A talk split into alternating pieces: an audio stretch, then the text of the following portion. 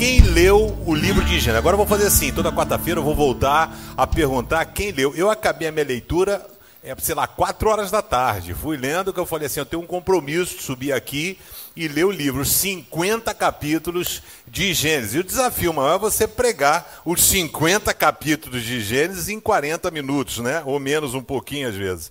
Então, ah, o que acontece? A gente está estudando a Bíblia, né? Uh, tivemos a introdução da Bíblia, essa questão de como ela foi formada. Falamos que o primeiro livro foi escrito basicamente há 4 mil anos. Então, a gente vê que o livro de Gênesis, os cinco primeiros livros da Bíblia, que é chamado de Torá, é chamado de lei, é chamado de Pentateuco, eles foram escritos por Moisés. Moisés foi um homem que falava com Deus, diz a Bíblia, face a face. Ele recebeu os dez mandamentos escritos pelo dedo de Deus diz a Bíblia. Moisés viu Deus passar numa fenda e diz que ele brilhava, que ele teve que cobrir a cabeça de tamanha a luminosidade de ter visto somente Deus passar. Então Moisés é o autor dos cinco primeiros livros. Foram escritos aproximadamente 1600 a 1800 anos antes de Cristo.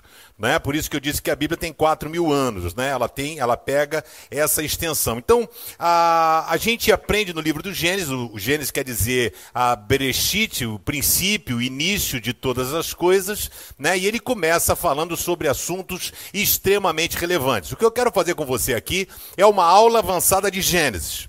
Eu quero passar para você os principais fatos, os principais personagens. Eu quero que você se posicione. Quando você quiser saber, eu queria saber sobre fulano de tal. Aonde esse cara está na Bíblia? E a gente vai poder estar pontuando isso. O livro de Gênesis ele é separado basicamente em duas partes. Do capítulo 1 ao capítulo 11, ele vai tratar da criação até a Torre de Babel. Ok? Eu vou entrar em detalhes melhor, né? Então, desde a criação até a Torre de Babel. A partir do capítulo 12, então surge o personagem Abraão.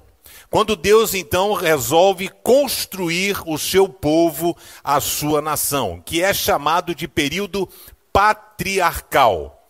O Espírito Santo não habitava nas pessoas como um todo habitava em pessoas que Deus escolhia. No caso aqui, os patriarcas. Deus falava com Abraão, Deus falava com Isaac, Deus falou com Jacó, Deus falou com José.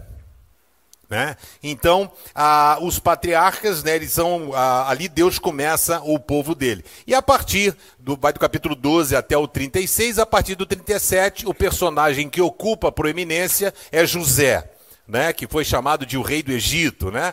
José, e a história dele a gente vai pontuar aqui também. Os principais personagens que você encontra no livro de Gênesis, Adão e Eva na criação, Caim e Abel, que são filhos deles, Matusalém foi o homem mais velho, 900 anos, né, que diz que viveu, a Enoque, o homem que andou com Deus, Noé, quem construiu a arca na questão do dilúvio. Melquisedeque, que é citado lá no Novo Testamento, ele era sacerdote de Salém, que depois veio a ser Jerusalém. Né? Abraão, Sara, Agar e Quetura. Abraão foi casado duas vezes. Quando Sara, sua esposa, morre, ele casa com uma outra mulher chamada Quetura. Ele teve outros filhos, mas ah, Isaac era o primogênito, né? É, você tem Isaac e Rebeca, que foram pais de Esaú e Jacó.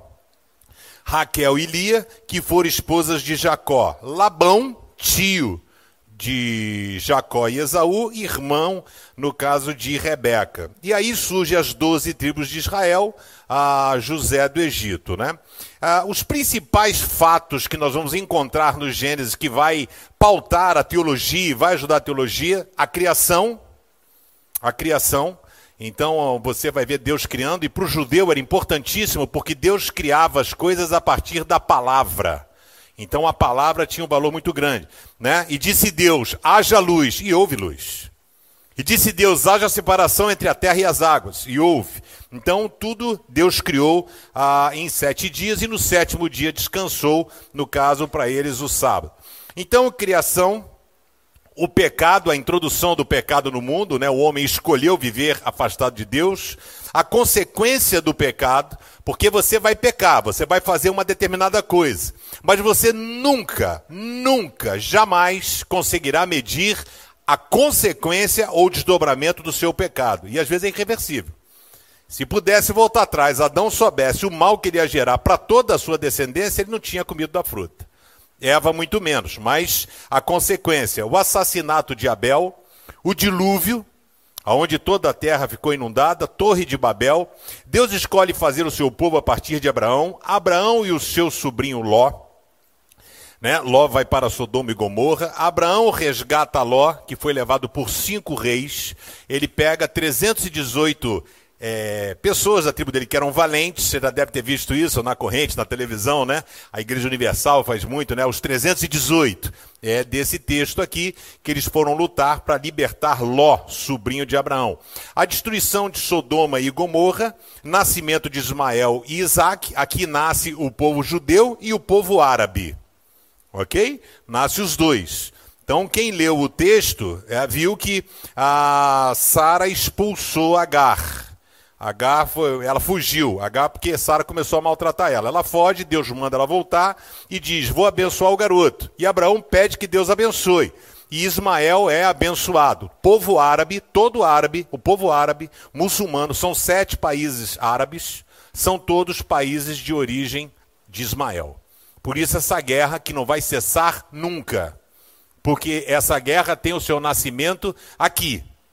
Quando um era filho legítimo e o outro era filho da escrava. Então você, isso é, é muito sério. Eles trazem isso até o dia de hoje, né? Ismael é expulso da casa, né? Mas Deus poupa a vida de Ismael. Jacó enrola o seu irmão, compra a primogenitura dele, engana seu pai, Isaac, que já era idoso, foge para a casa do seu tio Labão, trabalha sete anos para conquistar a mulher. Alguém já precisou trabalhar sete anos para arrumar uma namorada? Sete anos, mas foi sete anos de trabalho, velho. O cara trabalhou. E o, o tio dele, que era um pilantra, deu a mulher errada. O cara trabalhou para pegar a menina mais nova, e aí o festa, casamento, birita, vinho, pau, o cara bebeu, ficou zonzo, né? Foi pro quarto, teve relação sexual com a mulher, quando acordou, falou: "Ué, o que você tá fazendo aqui? Não casei contigo?" Né? E aí o tio enrolou ele, falou assim: "Pois é, mas agora você tem que trabalhar mais sete pela outra." Até foi legal porque quem leu o texto viu que ele já casou com a outra, né, com a Raquel. Ele casou com ela, mas ele teve que trabalhar sete anos para poder então pagar, né? Então Jacó vive um conflito com Labão, que era um grande enrolão. Ele tentava enrolar, mas é muito bonito quando você lê e vê que Deus fala assim: e Deus estava com Jacó. Então Labão falava assim: ó, vamos fazer o seguinte: as ovelhas que nascerem malhadas, listradas, elas serão tuas. As lisas são minhas. O que, que Labão fazia? Tirava todas as malhadas. Como é que vai nascer malhada se todas são lisas? Não tem possibilidade. E aí ele fez um negócio de botar vara, não sei o que, verde, blá blá blá. E aí diz que Deus o abençoou porque viu que Labão estava enrolando e só nascia ovelha malhada. Mostrando que Deus é o Senhor de todas as coisas. Amém? Você crê nisso? É Deus que faz, velho, a coisa acontecer, não é você. Né? E aí Jacó tem aqui a mudança do seu nome. O nome Israel acontece aqui quando Jacó está retornando, né? Nós tivemos esse privilégio, a viagem que Israel fizemos esse ano, a gente foi à Jordânia, nós fomos no Val de Jaboque, onde ali a Jacó lutou com Deus. E ele teve o seu nome mudado. Ali ele não passa mais a se chamar Jacó, mas se chamar Israel, até os dias de hoje. Israel é Jacó, né? Então surge José, José tem uns sonhos, né? Ele sonha que doze feixes de trigo, né, se curvam para ele, em direção a ele, e aí os irmãos ficam com raiva e querem matá-lo, né? Detonar, vendem ele, ele vai parar no Egito e aí as coisas vão acontecendo. Bom, eu queria dar só um posicionamento para você e responder algumas perguntas que fazem para você. As pessoas perguntam para você: é, o dinossauro existiu? Porque os teólogos fundamentalistas dizem que não. Você vai encontrar crente conservador que vai dizer que não, que a Bíblia tem seis mil anos, o mundo tem seis mil anos. Então não tem dinossauro. Não tem porque não tem. Não tem porque a Bíblia não diz. O nome disso é ignorância, ok? Ignorância. Porque contra fatos não há argumento. Está aí os fósseis, petróleo, não tem como. Então, o que, como é que a teologia explica? Entre o versículo 1 e o versículo 2, milhões de anos se passaram. Do princípio que o Deus dos céus e a terra, e a terra era sem forma e vazia. E o Espírito de Deus pairava sobre a face das águas. Quem vai dizer que nesse período não tinha os homens, o homem da caverna, né? O homem lá, o pereco-teco, teleco-teco, tem um nome assim, tem um cara, né? né? O homem pereco-teco, teco, sei lá, teco-teco. Aí, então, tem esse, esse doido aí, o homem das cavernas, os dinossauros, mas aí Deus viu que não ia dar certo. E aí o que, que Deus faz? Deus dá ordem ao caos. Então o mundo devia ser cabuloso, nebuloso, né? Aquele troço Deus pega, bota a luz, separa as águas e viu que não ia dar, ia dar ruim. O dinossauro, né? Imagina você lá no seu carro e bem um dinossauro dá uma, uma rabada lá no seu carro, né? Então não ia conviver, não ia rolar. Então os dinossauros foram extintos. Aí a ciência vai querer dizer que houve um Big Bang. Tem algum problema o Big Bang? Nenhum, gente. Houve o Big Bang. E quem fez o Big Bang? Deus. Problema nenhum, entendeu? As pessoas às vezes querem combater a ciência. Deus está por trás de tudo. Então, Deus que fez o, o Big Bang, pronto, está resolvida a questão. Não tem problema. Não, não teve Big Bang. Teve, lógico, não tem problema nenhum. Então, os dinossauros existiram, né? Ah, então, a teologia nessa distância de versículo. E também o, o homem da caverna, tá aí, aqueles cabeçudos, né? Tal, bebê, os caras viveram, encontraram. E aí, quando você vê, por que, que a gente pode chegar a essa conclusão? Porque Deus chega e fala assim: agora façamos o homem a nossa imagem e semelhança. Então, se agora, quer dizer que tinha. Então tinha um outro tipo de, de ser humano, um homem diferente, um cara meio monstrengo, sei lá. Então a gente não pode ser a, aquele, aquela pessoa legalista, a gente precisa entender a amplitude da Bíblia, entender que Deus está por trás da história. Outra coisa que você ouve falar direito, direto. Se Deus é bom, por que, que tanta gente sofre no mundo? Se Deus é bom, como é que uma criança, às vezes, tem um câncer, tem uma leucemia, tem uma coisa? Por que, que Deus faz isso? Aí a gente precisa entender a história. Esse não era o projeto de Deus. O projeto de Deus está registrado em Gênesis, dizendo que Deus criou o homem para ele viver no paraíso. Ok? O homem não tinha que trabalhar, o homem não tinha que nada, era só comer pão de queijo, beber Coca-Cola, ver Netflix. Pronto. Era a vida do homem. Um sonho, né, gente? Coisa boa. Então, era, era o que o cara ia fazer. O máximo trabalho dele era esse. E aí o que, que acontece? Deus deu a liberdade ao cara escolher. O cara escolheu pecar. Deus botou o cara no jardim regado de planta. Tudo, jaca, cajamanga, tudo, açaí, tudo. Falou, ó, come o que você quiser. Só não come de duas árvores. O cara foi e comeu o quê? Do que não podia. Alguém aqui faz diferente do que eles fizeram? O tempo todo a gente faz aquilo que não deve. O tempo todo a gente está comendo a fruta proibida, fazendo as coisas erradas. É o sinal que avança, é passa fora da faixa, ultrapassa na placa, né, no, no fora do limite. Então, a, o projeto original de Deus foi botar a gente numa redoma de vidro. Deus quis paparicar a gente. Então, Deus criou o homem no paraíso. Deus não botou o cara no inferno. Deus não botou o cara numa desgraça. Deus botou o homem para ele viver no paraíso. Então aqui, ó, maravilha. Mas o homem, na sua liberdade, escolheu desobedecer a Deus. Quem é pai aqui, levanta a mão. Se você der uma ordem ao seu filho, uma coisa séria, e o seu filho desobedecer, você faz o quê? Passa a mão na cabeça dele? Ou o cerol? Ah, passar o cerol. Aí chegar e dizer, qual é, boneco? Né? Aqui não funciona assim. E Deus fez exatamente a mesma coisa com a gente. Deus falou, aqui não. Vocês aprenderem o que, é o valor da obediência. Então o homem desobedece, e aí o que, que acontece? O pecado entra no mundo. O que, que é pecado? O pecado é a morte, o pecado é a separação de Deus. É a gente estar sujeito a tudo isso que a gente passa: dor, choro, lágrima, tristeza tristeza, ansiedade, tudo isso. É por isso que Gênesis começa dizendo isso, que Deus criou o homem para viver no paraíso, o homem foi expulso, e a Bíblia encerra lá em Apocalipse 21 e viu uma nova terra, um novo paraíso. E viu uma nova Jerusalém, onde o Senhor enxugará do rosto toda lágrima. Não haverá choro, não haverá tristeza. Ó, esse é o plano original de Deus. Né? E só vamos ter isso aqui quando a gente morrer. A gente vai voltar para o paraíso, que era o lugar que Deus tinha criado para a gente. Então, quando a gente vive aqui, nesse mundo, não joga na conta de Deus todas as coisas. Entendeu? Porque a gente, lamentavelmente, foi criado dentro de uma raiz, né? A nossa origem brasileira é uma raiz católica, né? Aonde veio para cá Dom João VI, trouxe aqui, blá blá blá. E aí a religião católica ensina que todas as coisas são meritórias. Se você for uma pessoa boa, recebe coisas boas. Se você for uma pessoa má, recebe coisas más. E não funciona assim. Deus faz coisas boas, pra, às vezes, com pessoas más, e Deus faz coisas ruins com pessoas boas. Então Deus não é um robô teleguiado, a pessoa confunde Deus com fada madrinha, Deus com Papai Noel, Deus com Aladim da lâmpada maravilhosa. Deus está aqui para fazer a minha vontade. Que egoísmo, né? Então não funciona assim.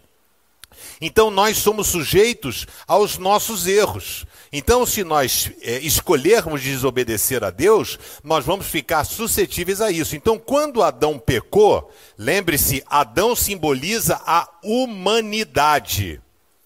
Ok? Então, quando ele pecou, Paulo vai dizer em Romanos capítulo 8, 23, todos pecaram e destituídos estão da glória de Deus. Todos pecaram e não estão mais no paraíso. Então você fica sujeito a essa coisa do homem se enclausurar, você fica sujeito a uma bala perdida, a estar tá num sinal vir um cara te assaltar. Ah, por que, que Deus fez isso? Deus não fez, é a nossa indiferença. A gente fica encastelado dentro dos nossos condomínios, das nossas coisas, e aí a gente fica fora da sociedade. A gente não vive, a gente não ajuda, a gente não estende a mão, a gente não faz a diferença. E aquele cara que você pega e, e empurra ele, que estaria tentando vender uma bala para você, é o cara que puxa a faca para você depois. Então a gente precisa estar antenado com essas coisas. Não jogue tudo na conta de Deus e não jogue tudo na conta do diabo. Seja macho para poder assumir. Você, mulher, seja mulher. Hum? Brava, nervosa. Né? Então, é, para assumir os negócios que você faz. Então, tudo assim, é Deus ou o diabo. Ah, Deus não quis. Não estudou para passar no concurso público. Deus não quis. E aqui Deus não quis, não estudou, pô. Não vai passar. Aí, acha, aí o outro cara que não vem à igreja, vem estuda igual um condenado, passa. Ah, mas eu vou na igreja, eu oro todo dia, não passei. Vai estudar, vagabundo. Ué, acha que Deus tem que fazer a prova para você? Então Deus agora virou concurseiro. Entendeu o negócio? Então as pessoas trocam a estação. Deus tem que fazer eu fazer o negócio, Deus tem que fazer eu isso, Deus tem que fazer aquilo. E não funciona assim. Então, é para responder essas coisas para você, o dinossauro, como é que foi? Deus criou o homem para viver no paraíso. Quando perguntaram assim, por que uma criança sofre? Porque não é o plano de Deus. Não era isso que ele programou para gente.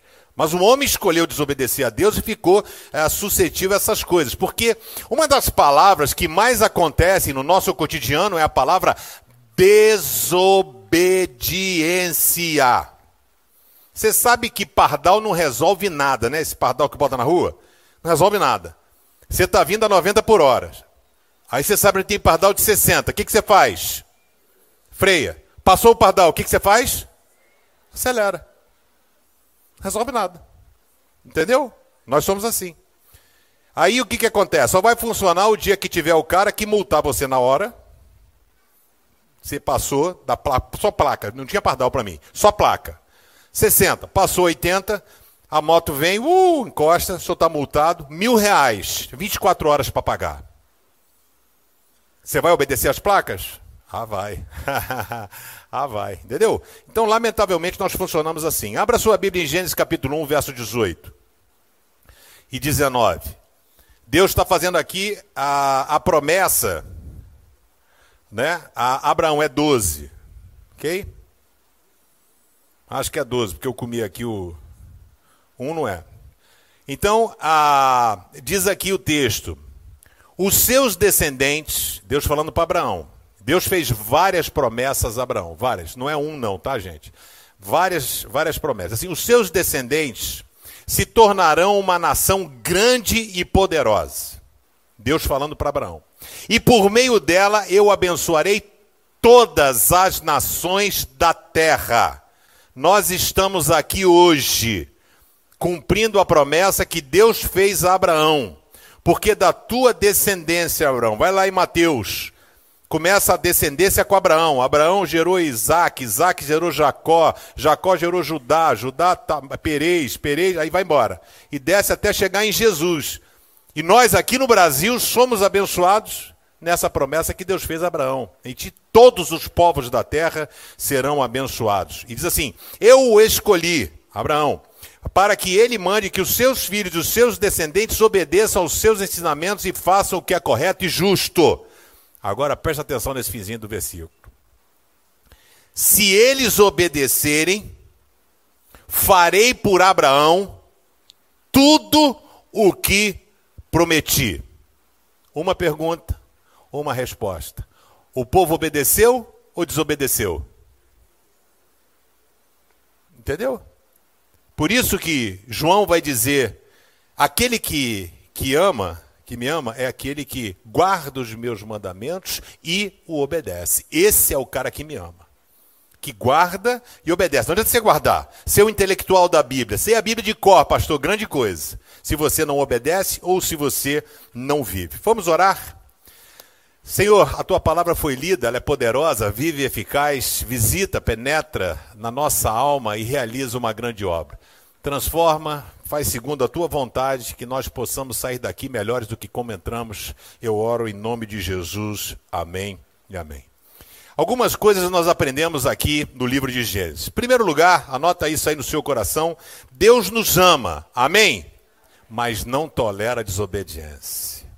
Ah, rapaz, eu também não tinha muita paciência com desobediência.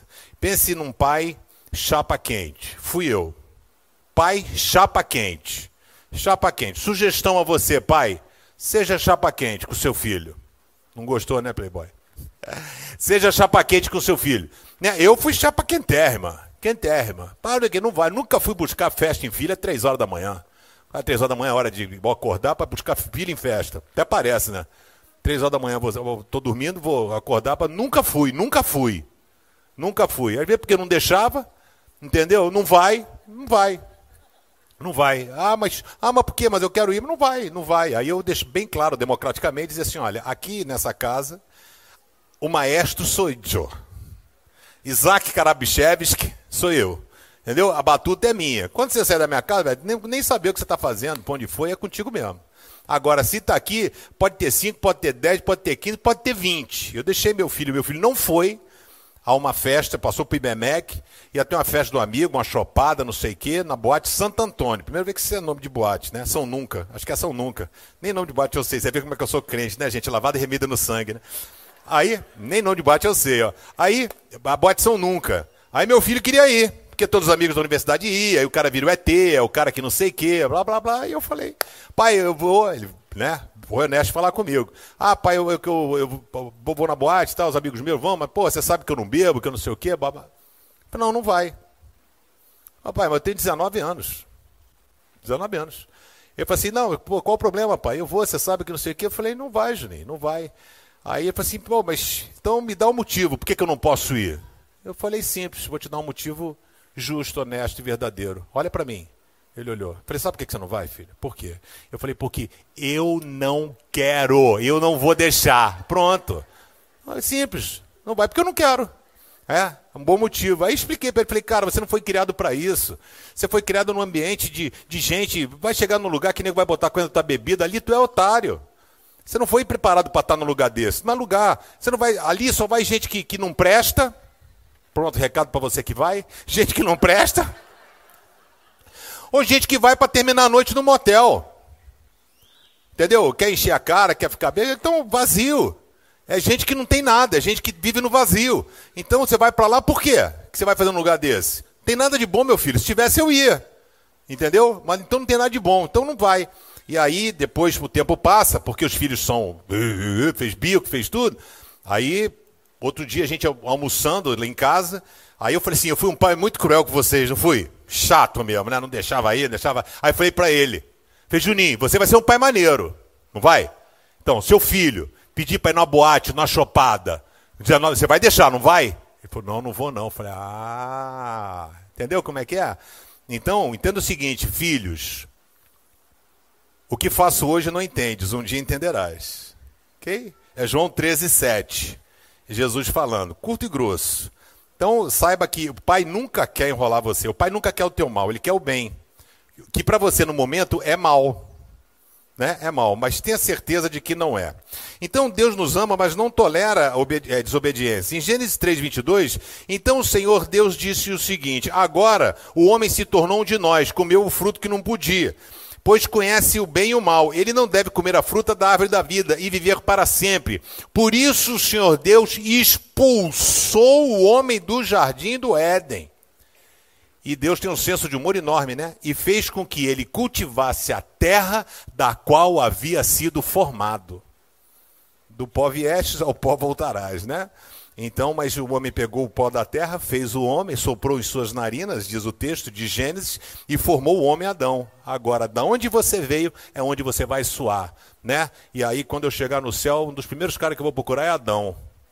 E dizer, rapaz, tu é um banana mesmo, hein, frouxo. Que deixasse Eva se lascar, pô, casava com a macaca, né? Agora, pega a mulher, chega você, come a fruta. Já comeu, não pode. Não então comeu, aí chega, ah, come a fruta, não vou comer, come a fruta, não vou comer. Come, não me enche, só não vou comer, não vou comer, não vou comer. Ah, ó, Deus, aqui, ó, ó, que fez, ó, é sua.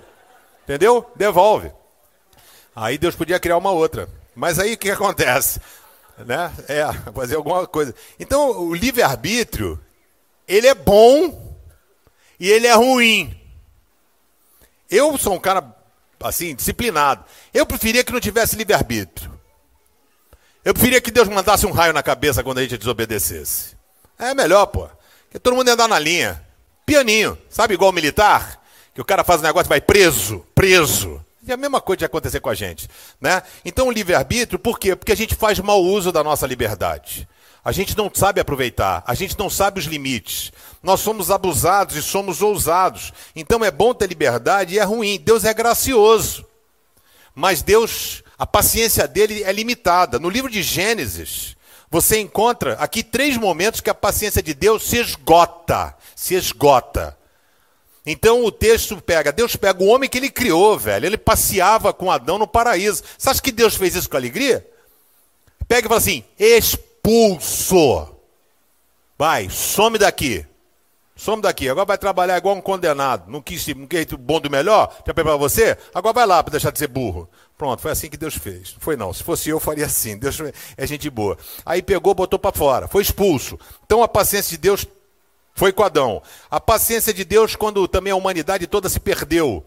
E aí Deus falou assim: se arrependeu de haver criado um homem. Deus ia destruir a humanidade. Não destruiu por causa de Noé não destruiu a humanidade por causa de um cara. A paciência de Deus esgotou. A paciência de Deus, isso é tudo Gênesis, tá? A paciência de Deus esgotou com Sodoma e Gomorra. O pecado de Sodoma e Gomorra, da devassidão, chegou tão alto ao céu que Deus falou assim: não tem nem papo. Abraão foi conversar com Deus, Senhor, se tiver 50 justos, 50 em Sodoma, o senhor poupa a cidade, falou, se tiver 50 justos, eu não destruo a cidade. Ele sabia que não tinha. Abraão voltou, desculpa, minha, mas 45. Falou, não, 45 eu não destruo. Desculpa voltar mais uma vez. 30. Foi até 10. E Deus falou: se tiverem 10 justos em Sodoma e Gomorra, eu não destruo a cidade. E não tinham 10 pessoas. Não tinha nenhuma pessoa. Então, a Deus destruiu Sodoma e Gomorra. Deus fez o dilúvio, Deus fez a Torre de Babel. A paciência de Deus é limitada. E você vai ficar brincando com Deus? Você brinca com Deus e acha que Deus tem que fazer a sua vontade. Olha que loucura. Você abusa da paciência de Deus e acha que Deus tem que fazer o que você quer. Quando Deus não faz, você faz biquinho. Entendeu? Ah, é Deus, é assim? Então tá, não vou dar meu dízimo. Não vou não sei o quê, não vou no curso de quarta. Como Deus fosse ficar assim agora, o que eu faço da minha vida, né? Ele não vai contribuir, não vai no cu de quarta, né? Quem perde é a gente. Então, se Deus ele, ele, ele agiu assim, imagina com a gente, né? A vida é feita de escolhas. A melhor escolha é você obedecer a Deus. É a melhor escolha. Se você pode fazer alguma coisa hoje, obedecer e andar na presença dele, é não desafiar a sua ordem. Sabe como é que você tem agido? Você tem agido como Adão? Você tem escolhido a desobediência? Em nome de Jesus, você está aqui hoje para que Deus possa pegar o teu carro e colocar no trilho de Deus. Amém? Porque sempre há tempo. Deus é especialista em restaurar, tratar de casas, causos perdidos, né? Então Deus sempre faz o melhor por você. E você tem escolhido o melhor de Deus? Segundo lugar, Deus não resiste quando ele se depara com alguém que o ama de verdade. Sabe, a, a, a Bíblia vai tratar sobre a imutabilidade de Deus, dizendo que Deus não muda. Né? Fala lá em Levítico, fala em Números, Deus não é homem para que minta. Né? Então Deus não muda. E aqui a gente encontra em alguns textos, são seis versículos em toda a Bíblia que aparece Deus se arrependeu. Né? O Deus se arrependeu. E aí, aqui diz o texto que Deus se arrependeu de haver criado o homem, porque Deus deixou solto Adão e Eva no paraíso. Estou cuidando, estou cuidando. Só não faz isso. Deus deu liberdade. Eles fizeram, foram expulsos. Deus deixou os caras, deixa eles se virarem. São grandinhos, deixou solto. O que, que eles fizeram? Besteira. O mundo estava tal jeito que você vou passar o rodo, vou acabar com o mundo. Então, quando alguém perguntar a você assim, por que, que Deus permite que a pessoa sofra? Por que, que Deus não destruiu o mundo? Por causa de Noé. Gênesis, por causa de um cara. Deus não destruiu a humanidade. Ele ia destruir a humanidade. Você nem ia estar aqui hoje. Mas ele viu que tinha um cara. E Gênesis 6, 22 diz: E Noé fez tudo conforme Deus havia ordenado. Tudo, tudo. A Bíblia diz que Noé era justo e em tudo obedecia a Deus. Que coisa maravilhosa, né? No mundo de total desconfiança de tudo e de todos, a gente vê que Deus acredita, Deus está à procura de pessoas que sejam justas, pessoas que obedeçam a Deus por amor e não com medo. Obedecer a Deus tem que ser um prazer. Né? Não obedeça a Deus, ah, porque eu tenho medo que aconteça isso, aconteça aquilo. E Deus sempre está nos dando nova chance, nova chance, nova chance, nova chance. É interessantíssimo, aquela criança que cai, levanta, cai, levanta, cai, levanta, cai, levanta, é a nossa história. E Deus não se cansa de botar a gente de pé, Ele não se cansa de botar a gente de pé. E Deus não desiste da gente, essa certeza você precisa ter. Né? Deus fez assim, criou Adão, expulsou Adão no paraíso. Não desistiu do homem? Não. Ele usa Noé para recomeçar a criação dele. Aí começa, aí de novo o povo se perde. Aí ele vai e pega Abraão. Aí começa de novo, Abraão, seu povo. Aí depois Deus pega e traz Jesus para começar de novo. Então ele não desiste da gente. Ele colocou o homem no paraíso. Deus quis o melhor para a gente, o melhor para mim e para você. Mas nós escolhemos, e nós não podemos tacar pedra em Adão, porque nós ainda hoje fazemos péssimas escolhas. Péssimas escolhas. Eu, por exemplo, escolhi ser Vasco da Gama no momento não é uma coisa muito boa, né? Momento e já há algum tempo. Bom, porque né? Então Deus acredita em você, né? Ele viu que tinha a, a, uma pessoa que valia a pena, né? E aí o que, que acontece? O homem o tempo todo se, tenta se desviar de Deus. Deus começou com Adão, Deus recomeçou com Noé, com Abraão, com Jesus, para dar total liberdade a ele, né? A gente ter acesso a Deus. Você deseja recomeçar um relacionamento saudável com Deus? Diga amém.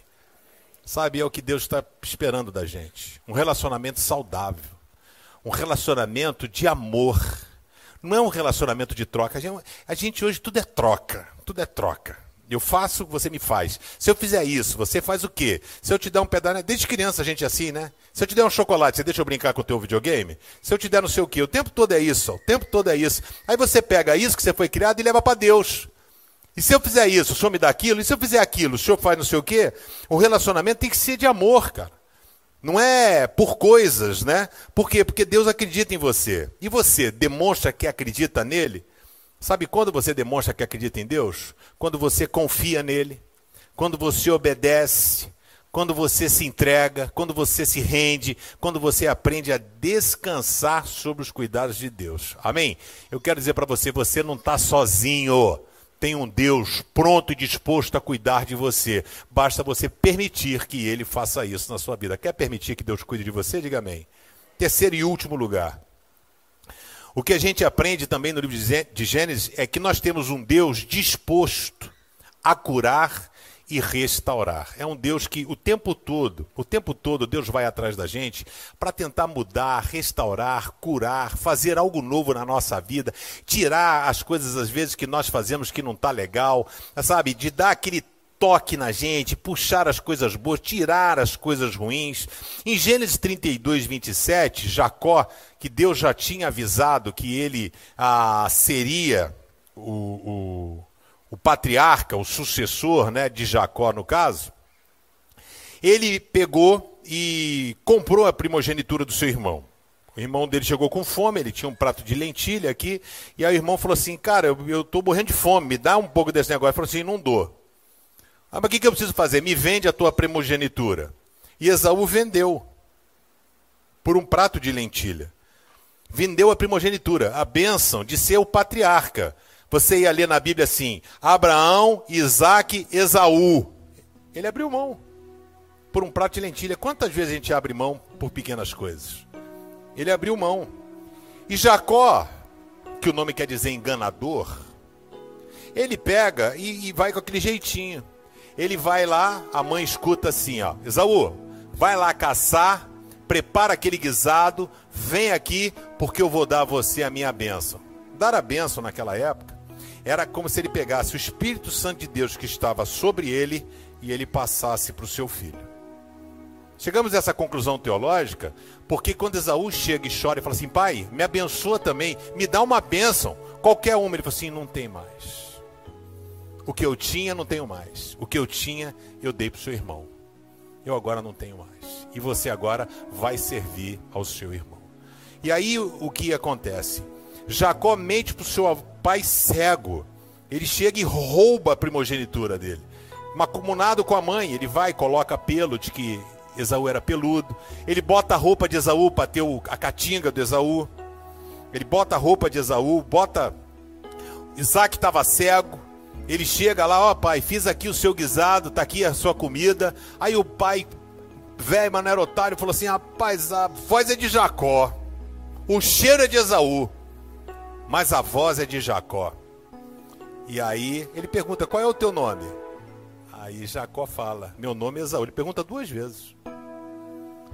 Ele fala assim: Meu nome é Esaú. Você quem é? Meu nome é Esaú. Ele mente para o pai, rouba a primogenitura do seu irmão. Ele comprou, ele podia ter falado para o pai. Mas a, a tendência que a gente tem para mentir, né? Desnecessariamente. Ele mente e foge. Porque o irmão falou assim: Vou matar você.